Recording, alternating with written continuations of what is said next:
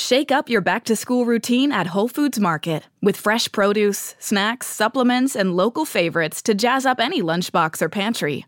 And with a big selection of ready to heat meals like vegetable lo mein and chicken tikka masala, it's easy to keep the family fueled up for the week. Always made with the high standards you trust from Whole Foods Market, like banning 230 plus ingredients from all food.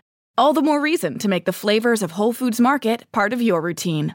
Bridgestone tires just rolled into Midas. And if you roll in, we've got an exclusive deal for you. Get $70 back in Bridgestone rebates plus a $50 reward card with paid installation. Shop Bridgestone tires at Midas.com.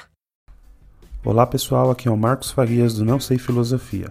O episódio já vai começar. Mas antes, você sabia que o Anchor é a forma mais rápida e fácil para fazer o seu podcast?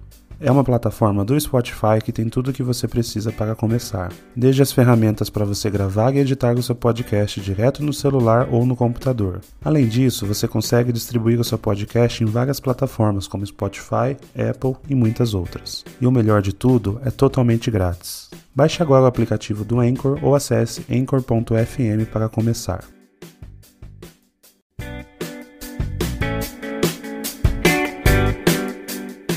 Meu nome é Marcos Farias e seja bem-vindo a mais um podcast do Não Sei Filosofia. Hoje o nosso tema é: As vacinas funcionam?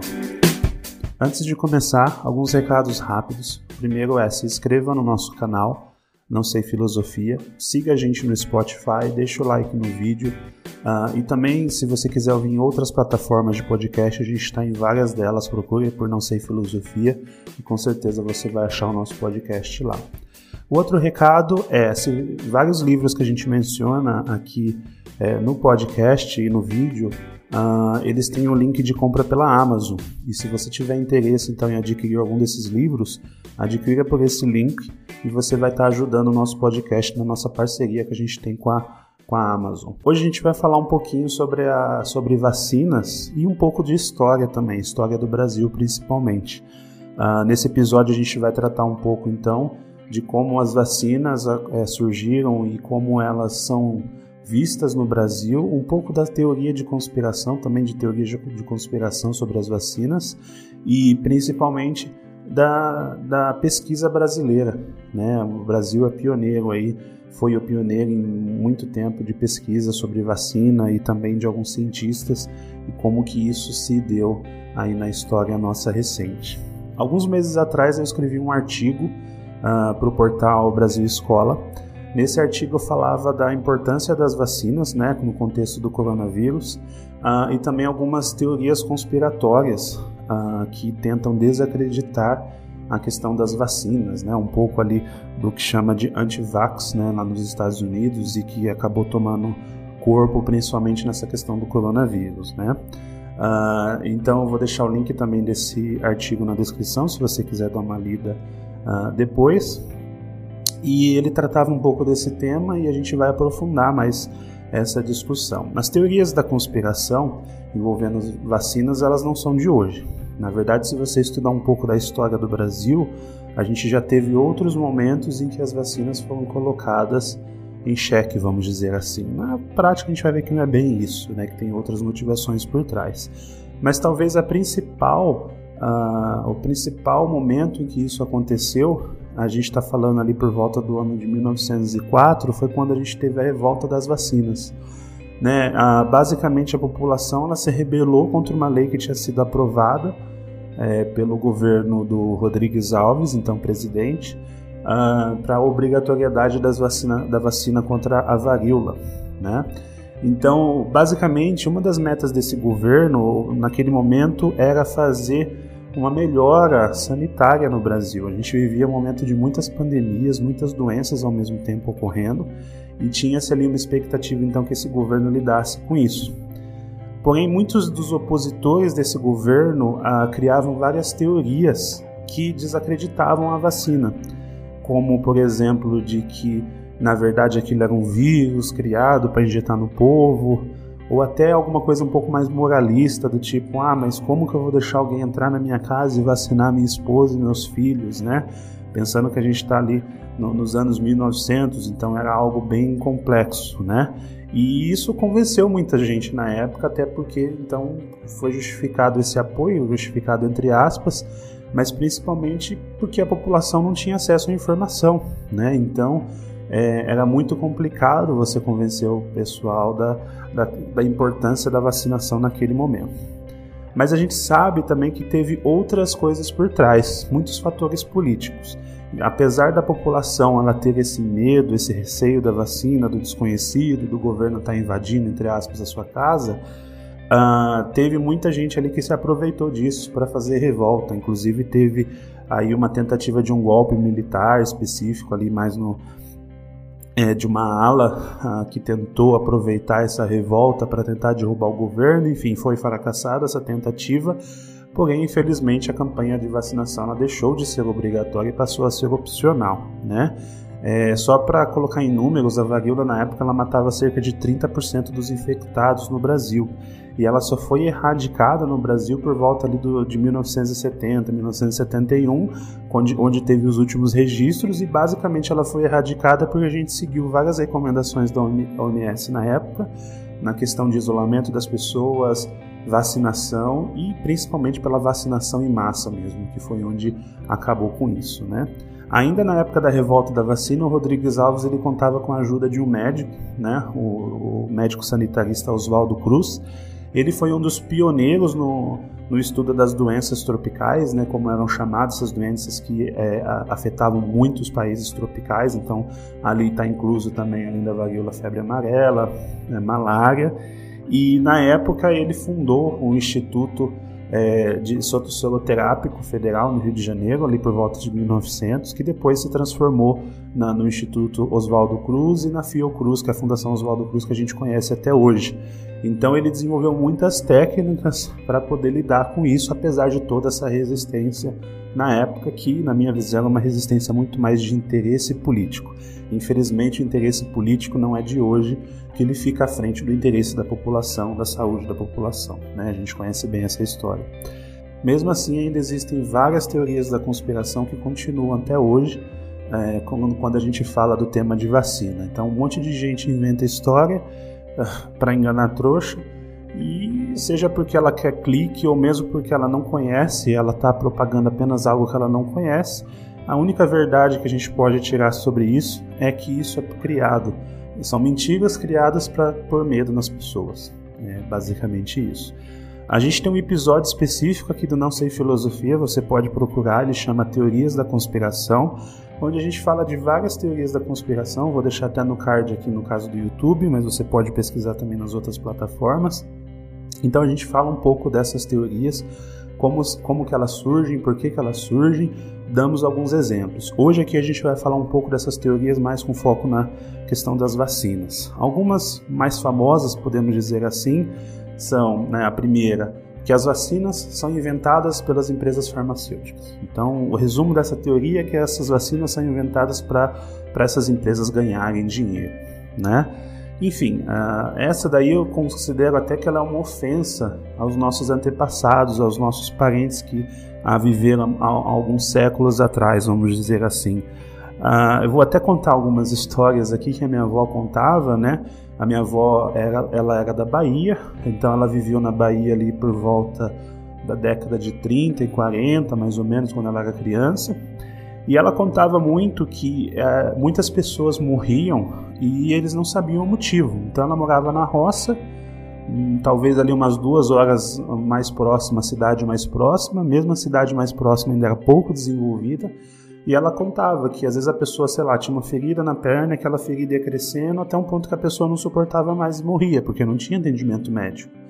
E ela contou também que ela, né, no, no, decorrer da vida, teve vários filhos, né, teve mais de 13 filhos, 13 ou 14 filhos, eu não lembro exatamente quanto, até porque nem todos eram registrados, mas muitos deles ou faleciam na hora que nasciam, né, ou até 5 anos de idade. Então ela teve cinco filhos que não chegaram a completar 5 anos de idade, justamente por doenças que ninguém sabia o que, que eram. Então a criança nascia, não tinha médico, no máximo você ia ter uma parteira, a criança ficava doente, o único recurso que você tinha era rezar, chamar uma bezedeira ou algo do tipo, não tinha nenhum recurso médico.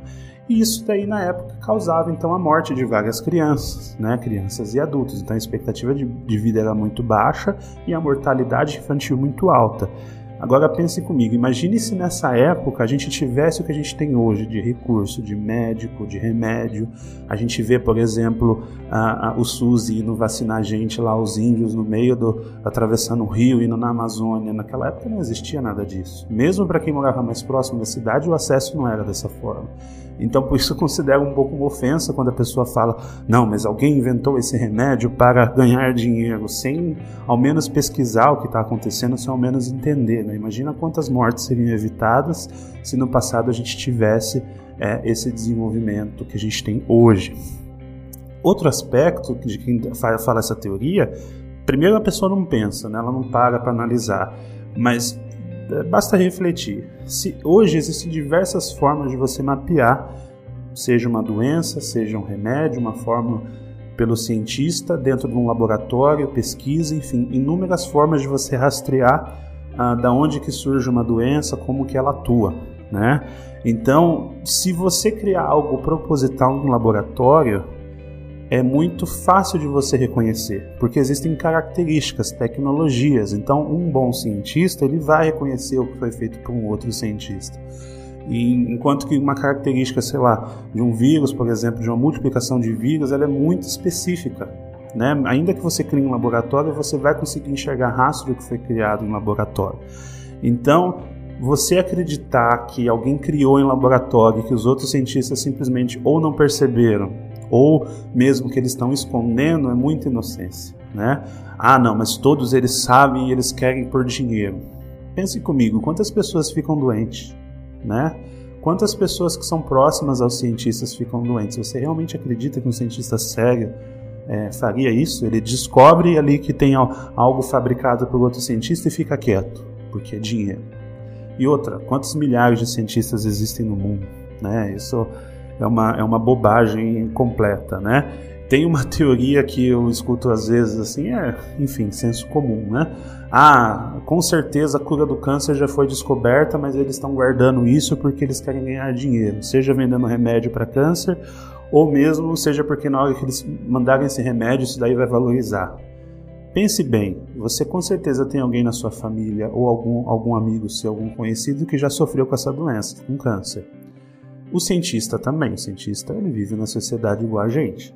Você realmente acredita que se houvesse um remédio que garantiria a cura dessa doença, esse cientista ficaria com esse remédio para ele ou deixaria para ganhar dinheiro, sendo que ele tem pessoas ali que ele conhece que sofrem?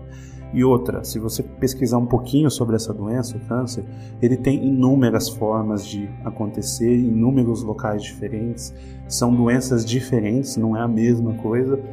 Enfim, por isso é que eu considero quem fala esse tipo de teoria da conspiração uma pessoa ignorante, porque ignora a realidade, e desrespeitosa tanto com as pessoas que ela convive quanto com as pessoas do passado, né?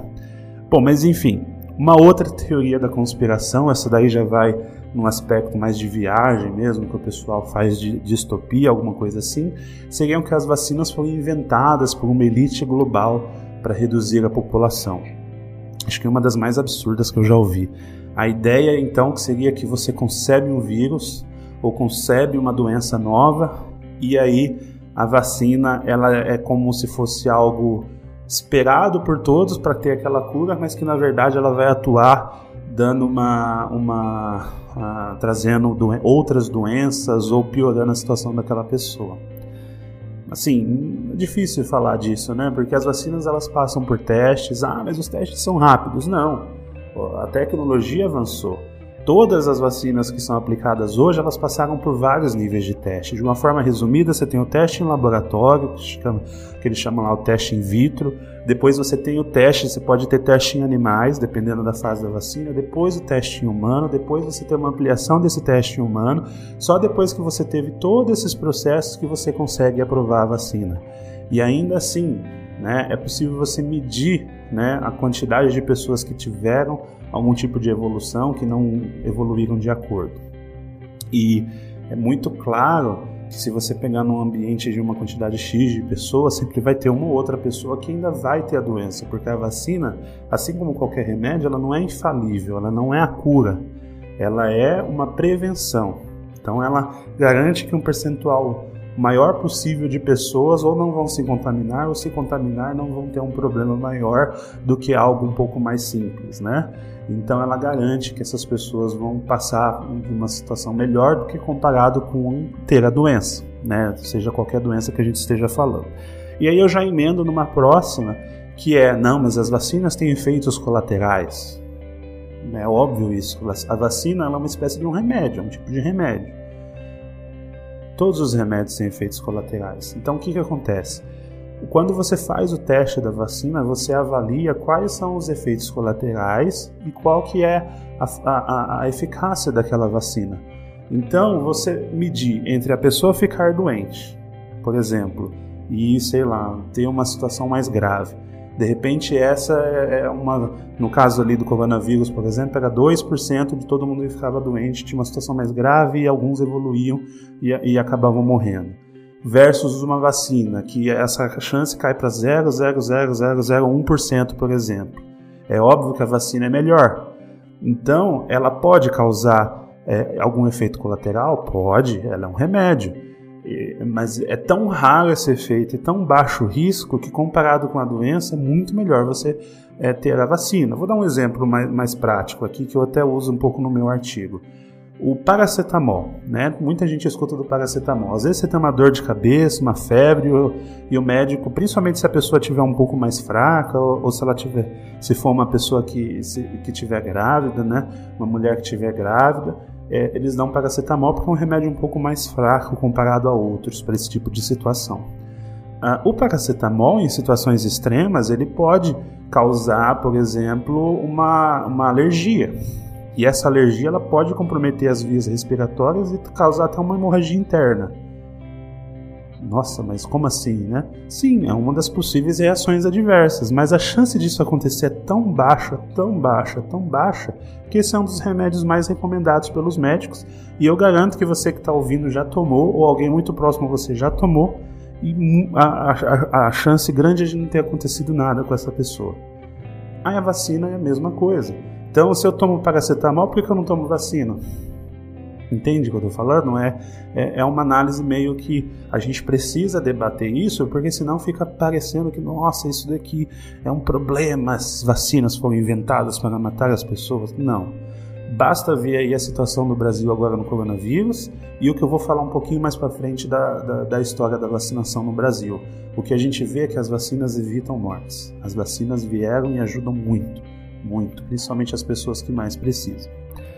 Bom, Apesar de todas essas teorias absurdas ah, e de pessoas alienadas, a gente pode dizer sim que o Brasil é um dos pioneiros no desenvolvimento nessa questão científica, né, sanitária, saúde. A gente é realmente um país que tem uma história, né? E a gente pode citar alguns dos institutos aí mais famosos do mundo que estão no Brasil e se originaram no Brasil, e isso não é à toa.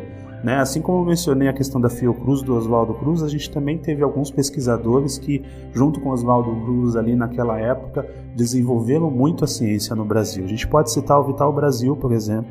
Ele foi um pesquisador, uh, um, médico sanitarista. Ele tinha, ele tinha um papel fundamental na luta contra as pestes uh, e epidemias e ele, e ele trabalhava muito em pesquisa. E um dos campos que também ele atuou, além dessa questão das epidemias, foi no campo, ajudando o povo, educando o povo. E um dos trabalhos que ele começou a desenvolver foi o trabalho ali com, com cobras venenosas, né? Com as víboras, enfim. E ele desenvolveu então o primeiro soro antiofídico específico, né? O primeiro, na verdade, ele foi desenvolvido na França e o Vital Brasil fez várias pesquisas e ele conseguiu então é, desenvolver um soro que era mais específico. Então, o que, que significava? Enquanto o soro desenvolvido na França ele era para um tipo de veneno, o dele era para vários tipos. Né? Então, ele fazia pesquisa ali aplicando em cavalos, que são mais resistentes, enfim, e, e ele fazia então a pesquisa com as cobras e criou esse soro antiofídico na, na, na, no instituto, na, na época ali que ele tinha, era uma fazenda, a pesquisa que depois virou um instituto, e com isso ele foi um pioneiro no mundo, né? E esse instituto hoje é o instituto conhecido como Instituto Butantan. Então, Vital Brasil foi uma das pessoas ali que é, ajudou muito o Brasil nesse aspecto e ficou conhecido internacionalmente. Um outro pesquisador e médico que a gente pode comentar, um médico sanitarista, foi o Carlos Chagas. Ele foi uma das pessoas que liderou também o combate à malária em várias, em várias cidades do Brasil, em várias regiões. E ele também foi a pessoa que descobriu a doença de Chagas, que era causada, que causava, enfim, vários, aspectos e ninguém sabia exatamente o que, que era. Ele fez uma pesquisa muito aprofundada sobre o tema. Depois, junto com Oswaldo Cruz, eles conseguiram levar essa pesquisa para o nível internacional e foi reconhecido, né, como a doença de Chagas. Uh, foi reconhecido ele como um pesquisador que descobriu essa doença e a partir daí começa a então tratar e, e, e elaborar as soluções, vamos dizer assim, para poder tratar essa doença. Né? Então também foi um dos, dos, dos, pesquisadores mais conhecidos no mundo. Outros dois que a gente pode mencionar que também tiveram igual importância foi o Adolf Lutz, né? até a gente deve ter escutado, muitas pessoas já devem ter escutado o Instituto Adolf Lutz, e o Emílio Ribas, que também dá nome a alguns é, hospitais e institutos. Né? Eles também foram pioneiros no combate a essas doenças epidemiológicas e ajudou o Brasil a superar bastante dessa crise sanitária que a gente estava passando ali por volta do, do, ano 1900, 1910, enfim, mais ou menos naquele período, e a saúde brasileira.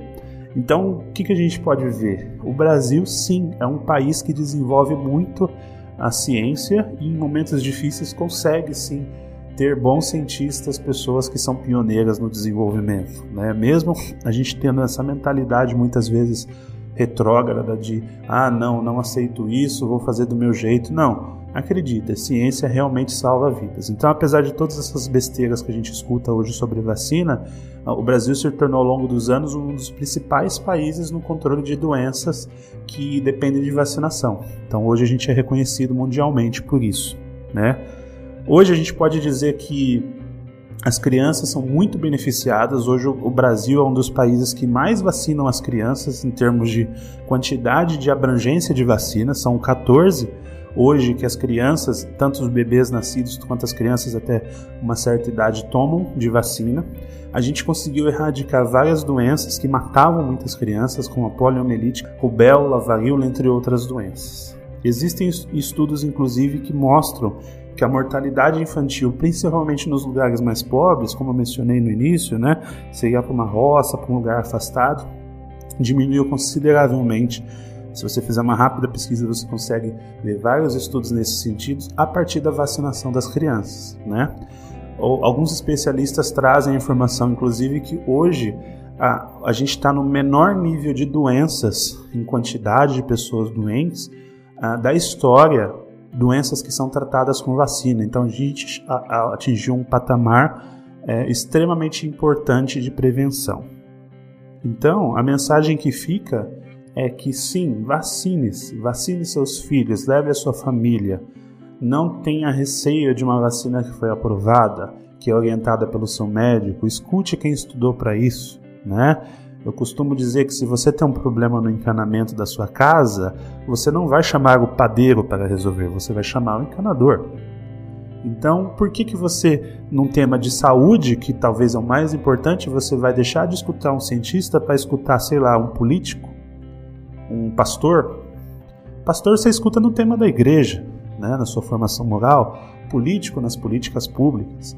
Agora, um especialista em saúde, um cientista, é a melhor pessoa para escutar se você estiver falando de uma vacina, de um tratamento de uma doença.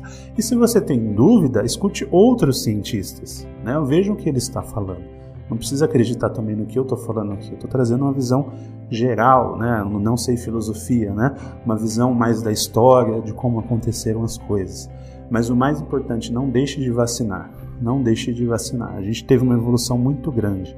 É, até em respeito à memória daqueles dos seus avós, dos seus bisavós que talvez não tiveram essa oportunidade. Faça isso. Faça isso por aqueles que você ama. Bom, antes de encerrar mais esse episódio, eu vou, é, eu vou deixar aqui alguns livros é, de recomendação, caso você queira se aprofundar nesses assuntos. Uh, lembrando que todos esses livros você pode adquirir pelo nosso link da Amazon, está na descrição do vídeo ou do podcast, a depender de onde você está ah, ouvindo ou assistindo a gente. Então, comprando por lá, você contribui para a nossa parceria com a Amazon. O primeiro livro ele fala sobre a revolta das vacinas. O nome do livro é A Revolta da Vacina Mentes Insanas em Corpos Rebeldes. Ele é do historiador Nicolau Sevchenko. Ele é um historiador brasileiro que detalhou bastante uh, como que aconteceu a revolta das vacinas, os fatores históricos, políticos da época. E é um livro que vale a pena você é, vale a pena você ler se você se interessa por história do Brasil esse tema das vacinas. O próximo livro é Dos micróbios aos mosquitos, febre amarela e a revolução pausteriana no Brasil.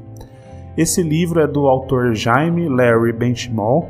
Ele fala um pouco sobre a história do Brasil, contando um pouco da, sobre a questão mais científica, né, uma história mais científica do Brasil e do desenvolvimento da medicina ali no, no, por volta dessa época dos anos 1910, mais ou menos.